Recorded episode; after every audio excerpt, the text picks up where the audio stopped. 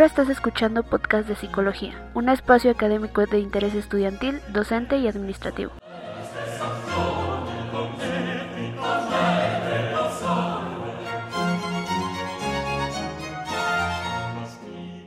Redondea los vértices de las añoranzas suspendidas de las puntas del río celeste que pende de sus sienes, para columpiar el lúdico impulso de espaldas al ocaso. Sea bienvenida a la comunidad Radio Escucha. En esta ocasión les traemos las efemérides del 8 al 15 de febrero, la palabra de la semana, condicionamiento operante para entrenar mascotas y una narrativa del asesinato del general Álvaro Obregón. Afloja entonces los nudillos aferrados a la cuerda del columpio y atrévete a brincar en el momento seguro a la piscina de la aventura, en este tu podcast de psicología.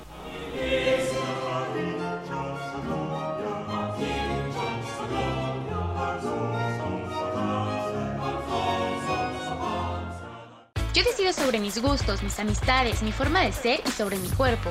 ¿Cerveza? No, gracias. Yo decido cómo me divierto. Jóvenes, es todo por hoy. Voy a la feria a ver a mi pareja. Yo decido si quiero tener novio o novia.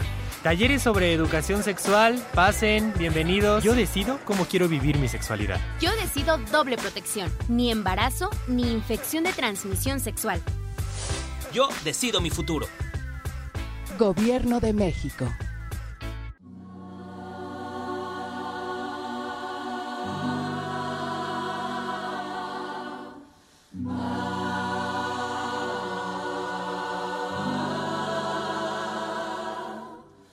Estamos escuchando la canción estrenada el 7 de marzo del 2020 interpretada por Vivir Quintana en compañía del coro El Palomar, representando desde entonces el sentimiento de injusticia ante los feminicidios que a través de sus letras abren las llagas con un escalofrío de sororidad.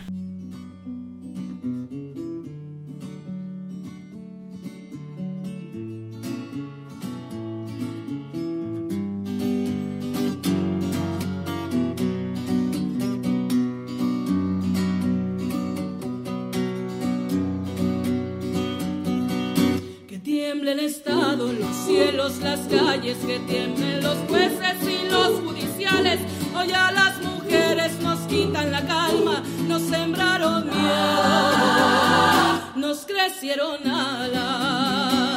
El 8 de febrero de 1847, las fuerzas invasoras norteamericanas al mando del general Winald Scott llegan al puerto de Veracruz. Y en 1857 se jura la Constitución por los diputados al Congreso y por el presidente Ignacio Comonfort. El 10 de febrero de 1913 inicia la decena trágica. Se sublevan los generales Félix Díaz, Bernardo Reyes y Victoriano Huerta contra el gobierno de Francisco I. Madero. El mismo día, pero de 1913, los cadetes del Honorable Colegio Militar respaldan y acompañan al presidente Francisco I. Madero hacia el Palacio Nacional, la denominada Marcha de la Lealtad. Y en 1929 es fusilado en la penitenciaría de Lecumberri León Toral, fanático católico que asesinó al general Álvaro Obregón, siendo este presidente electo. El 11 de febrero de 1821, en Acatempán, municipio actual de Telolopan, estado de Guerrero, Agustín de Iturbide y Vicente Guerrero ponen fin a las hostilidades entre insurgentes y realistas, y en el 2006 muere en la Ciudad de México el pintor y escultor jalisciense Juan Soriano. Entre sus obras sobresalen La Paloma, Luna y Sirena. Además se conmemora el Día de la Fuerza Aérea Mexicana. El 12 de febrero de 1894 muere en la Ciudad de México José Tomás de Cuellar, quien se destacó en el mundo de las letras, en el periodismo y en la política. Y en 1913, el general Victoriano Huerta simula un ataque a la ciudadela para aparentar ser fiel a Francisco y Madero.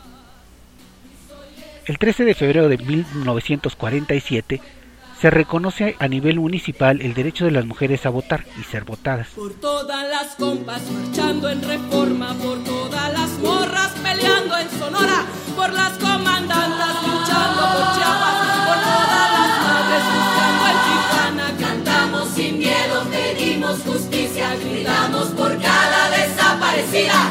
Que resuene fuerte, nos queremos vivas, que caiga con fuerza el feminicida. Y en 1959 se crea la Comisión Nacional de Libros de Texto Gratuitos como dependencia de la Secretaría de Educación Pública. El 14 de febrero de 1822, las Cortes de España desconocen los tratados de Córdoba, que establecían la independencia de México. Y el mismo día, pero de 1893, muere Ignacio Manuel Altamirán, novelista y político liberal, defensor de la República durante la intervención francesa y el Imperio.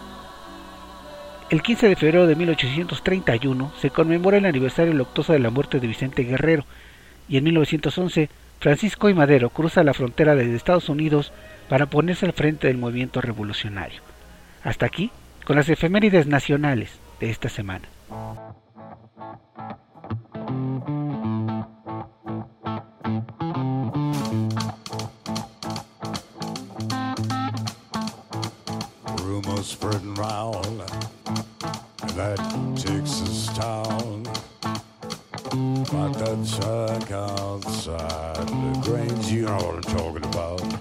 Llegamos al momento de enriquecer el lenguaje y en esta ocasión se trata de la palabra sororidad.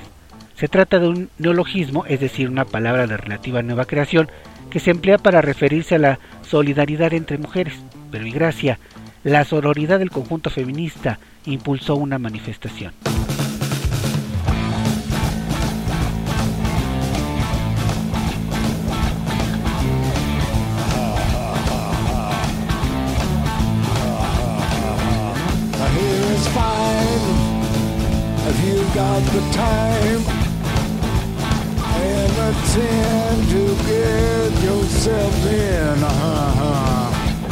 A lo largo de la evolución de la ciencia de la conducta, han venido conformándose una serie de teorías que respaldan un sistema de trabajo, como es el caso de la denominada psicología de la conducta o conductismo, que según la secuencia y componentes de los nodos primordiales se categoriza como condicionamiento clásico u operante, sobre todo al considerar si se trata de estímulos y respuestas o reforzadores ante una respuesta, de tal suerte que el orden de los componentes influye para resultar en una conducta esperada. En el caso de los animales, debido a su estructura cerebral suele ser más sencillo implementar estrategias del condicionamiento, sobre todo debido al tiempo en el que se ofrece resultados. Hablando de condicionamiento operante, nos referimos de un aparato reforzador dirigido a procurar que la conducta se repita. En ese sentido, la respuesta va a preceder a la intervención, de tal suerte que si deseamos obtener que la mascota lleve a cabo una serie de movimientos o uno en concreto, es necesaria paciencia para trazar en primer lugar un plan para definir los reforzadores, tiempos y conducta esperada. Aunque pueden existir más componentes que enriquezcan el método del procedimiento como una medición y registro, entre otros. Cuando esperamos que la mascota avise con algún gesto el momento en el que requiera defecar, es necesario ubicar los objetos que servirán de reforzadores. Lo que ha funcionado muy bien son aquellos basados en las bases instintivas, como son la satisfacción como una caricia o el alimento mismo. Por ello con premios, croquetas o pedazos de comida pueden servir al darlos a la mascota solo cuando haga lo esperado, de ahí el término de una variable reforzadora. Este sistema suele complicarse cuando el organismo es ansioso, sobre todo en animalitos pequeños. Sin embargo, la paciencia y métrica pueden colaborar a sistematizar y eficientar las metas. Sirva como ejemplo tomar su pata las primeras ocasiones a una hora específica durante cada día y sacarlo unos minutos después. Así el esfínter irá entrenándose al mismo tiempo con base en un horario, lo que facilitará la asimilación del entrenamiento. Una vez tomada su patita y rascar la puerta unas tres veces, después abrir la puerta y dejarle salir cada día a la misma hora, llegado el momento, generará que cuando el animalito lo haga por sí mismo, entonces se le ofrece un refuerzo, aunque la salida en sí misma suele ser un reforzador.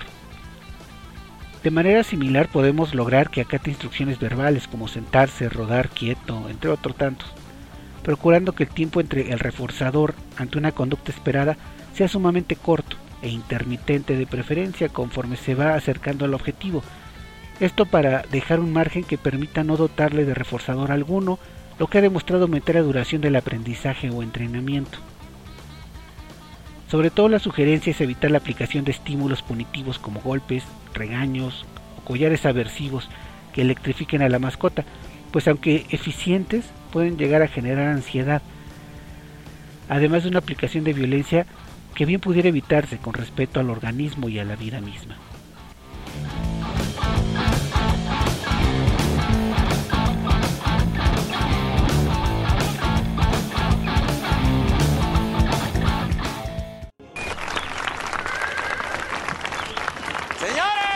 señor presidente. Bienvenido, señor presidente. No, no, no, no, no. Presidente electo, Ricardo. Electo. No se nos vaya a enojar Plutarco. señores, señores. Maestro Esparza. Qué gusto verlo, ¿eh? No nos vaya a tocar una de esas canciones tristes suyas como un viejo amor. Hoy es día de fiesta. Échese el limoncito. El limoncito, señor ¿No presidente. le gusta? ¿No se la sabe? Me encanta. Venga, limoncito, ¿eh? Gracias. Señores, Del seno de una familia de agricultores sinaloenses, Álvaro Obregón se adhirió al proyecto reformista de Francisco y Madero en 1911. En 1913 reconoció como jefe de la revolución a Venustiano Carranza y combatió en el bando constitucionalista, derrotando a las tropas de Zapata y Villa en 1915, donde por cierto perdió un brazo en una batalla. Además, participó en la redacción de la Constitución de 1917 y se postuló en la presidencia. Ocupó de 1920 a 1924. El asesinato de Obregón sucedió durante la Guerra Cristera y puso al gobierno en un predicamento, recordando que la investigadora del Instituto Mora María del Carmen Collado hace este comentario. Quedaron en pausa las negociaciones para llegar a un acuerdo que pusiera fin a la Guerra Cristera. Se especuló que había otros religiosos que introdujeron al tiranicidio. Obregón estaba a favor de que se le pusiera un freno a la iglesia para que no siguiera interviniendo en la política, oponiéndose por ejemplo a la reforma agraria o a la creación de sindicatos. Y por eso se cree que su asesinato pudo ser organizado por radicales religiosos. Pero otros pensaron que fue Plutarco Elías Calles, quien era presidente cuando ocurrió el magnicidio. Popularmente había un dicho que apoyaba la versión que señalaba a Calles como responsable, dice Pavel Navarro, investigador del Museo Nacional de las Intervenciones, citando, la gente se preguntaba, ¿quién mató a Obregón? Y se respondían, cállese, en alusión a él. En palabras de Rosario Reyes, en su artículo para el periódico El Financiero, señala que en sus declaraciones judiciales, José de León Toral contó que al ver a su amigo Humberto Pro dentro de un ataúd con el rostro desfigurado, prometió vengarse. Pro, su hermano, el sacerdote jesuita Miguel Agustín, Juan Tirado y Luis Segura Vilchis fueron fusilados el 13 de noviembre de 1927, sin un juicio previo acusados de atentar contra la vida del general Álvaro Obregón, debido a que arrojaron una bomba desde un auto hacia el coche de Obregón en el bosque de Chapultepec. Sin embargo, este pronto juicio fue lo que motivó a León Toral para que meses después, con molestia y enojo, detonara su arma, vaciando la pistola sobre el general Álvaro Obregón.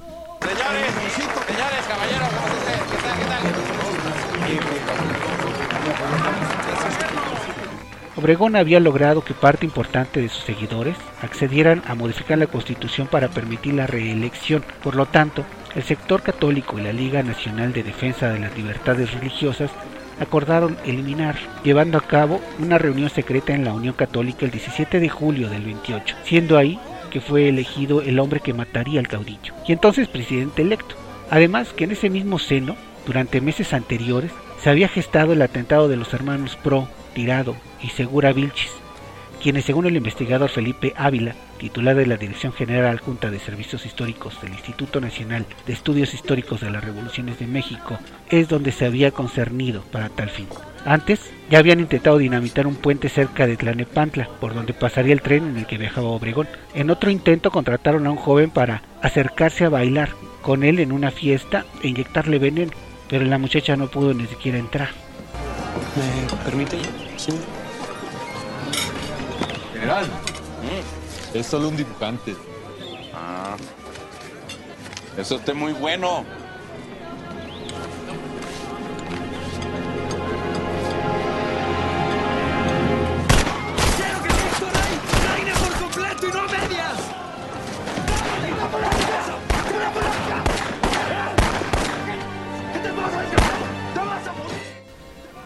Después de varios intentos sucedió el atentado. Eran las 14.20 horas de aquel 17 de julio de hace 90 años, cuando León Toral se acercó a Obregón simulando ser un caricaturista, que realizaría un dibujo del personaje.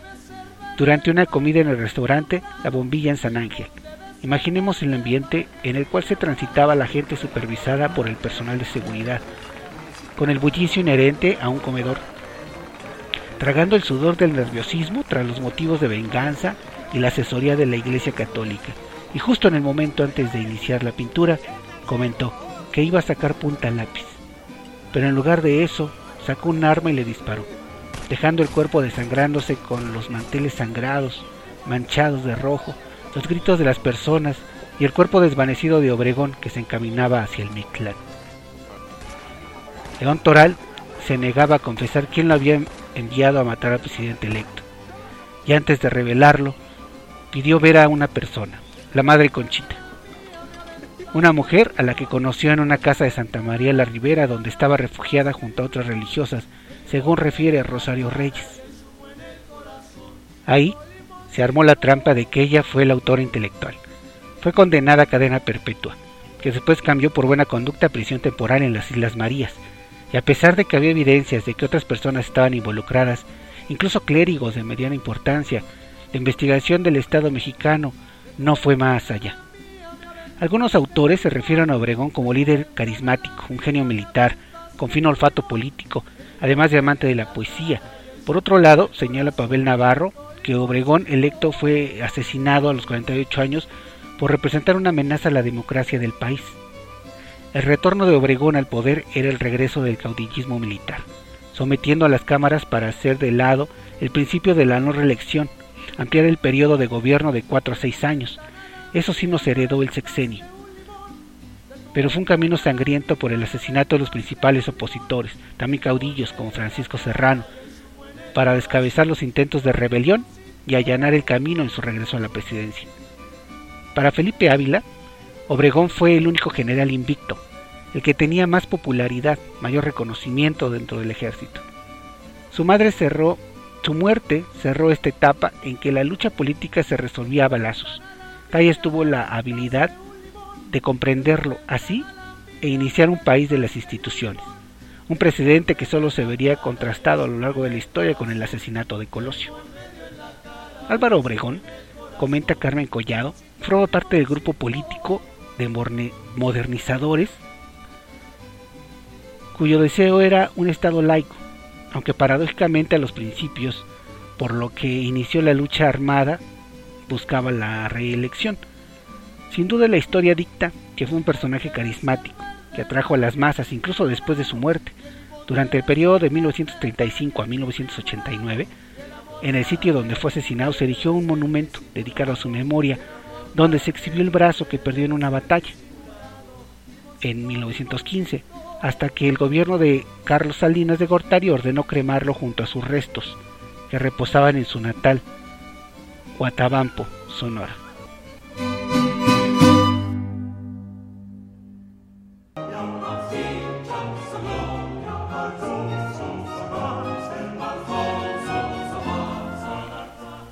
Estira los nodos de las telarañas de la kundalini con cada músculo y hueso de tus brazos y piernas estiradas hacia el depósito de la glándula pineal.